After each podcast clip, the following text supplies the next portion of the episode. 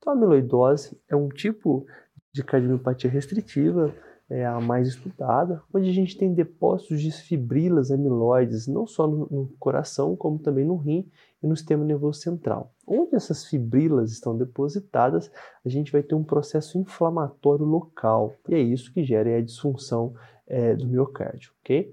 Classificação é muito cobrada, pessoal, então atenção para essa classificação.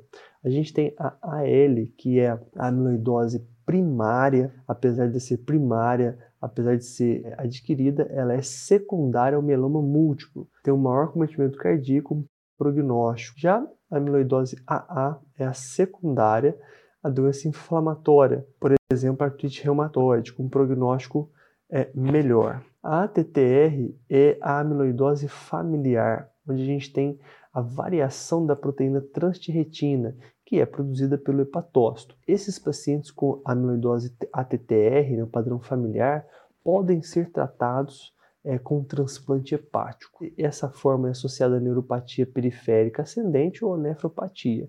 E por fim, a SSA, que é a senil, é um tipo selvagem da transretina, né, mais comum em idosos, e a gente tem uma incidência desses casos em elevação. Então, atenção para a TTR, que é a familiar, que pode ser tratado com transplante hepático. Em relação à amiloidose ainda, achados clínicos um padrão de restritivo, com insuficiência cardíaca sistólica bem, bem tardia, né? o padrão diastólico é o mais comum, fração de injeção preservada é o mais comum. Podemos ter hipotensão ortostática por conta aí de uma lesão do sistema nervoso autônomo, é muito comum nesses casos, tá?